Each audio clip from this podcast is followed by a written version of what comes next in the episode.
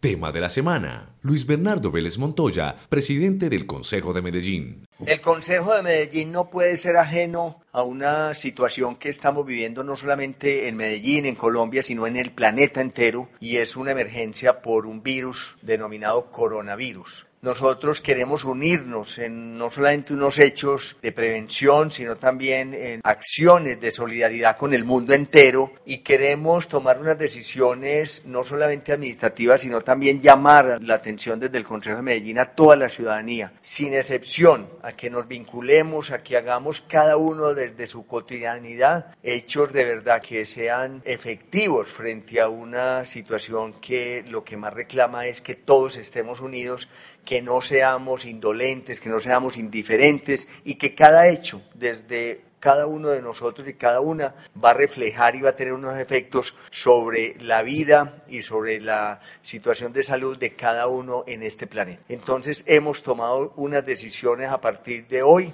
frente a esta situación y quiero que nuestro secretario del Consejo las haga públicas a toda la ciudad y a todo el país desde esta Corporación Consejo de Medellín. Tema de la semana. Podcast Consejo de Medellín. El Consejo de Medellín, acogiendo las medidas entregadas por la OMS, el Gobierno Nacional, la Alcaldía de Medellín a través de la Secretaría de Salud, ante la emergencia del COVID-19, adopta las siguientes medidas por salud y el bienestar de la ciudadanía y el personal que labora en la corporación.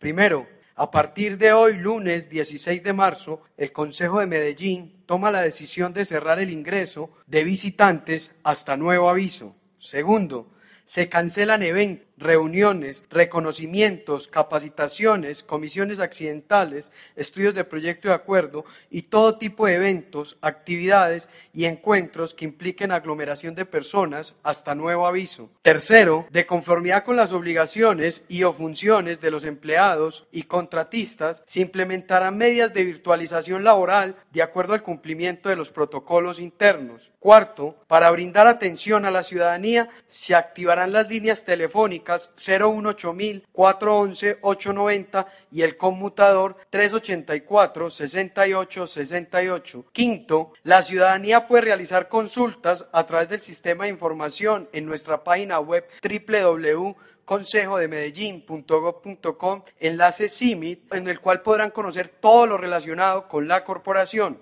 Sexto, se cierran las ventanillas de atención al ciudadano y recepción presencial de documentos. Este trámite se realizará de forma virtual a través del correo electrónico atención arroba consejo de Medellín Séptimo, la recepción de peticiones, quejas, reclamos, sugerencias y denuncias se hará a través de los correos electrónicos atención arroba consejo de Medellín e info arroba consejo de Medellín.gov.com o a través de la página web www.consejodemedellín.gov.com enlace PQRSD. La biblioteca Carlos Mauro Hoyos Jiménez no prestará atención a la ciudadanía hasta nueva orden. Podcast Consejo de Medellín. Tema de la semana. Dora Cecilia Saldarriaga Grisales, vicepresidenta primera del Consejo de Medellín. Estas medidas que adoptamos desde el Consejo es con el objetivo de proteger y de prevenir la expansión del virus. Por eso reiteramos la necesidad de continuar con las medidas preventivas que han dado las autoridades competentes, la Secretaría de Salud Municipal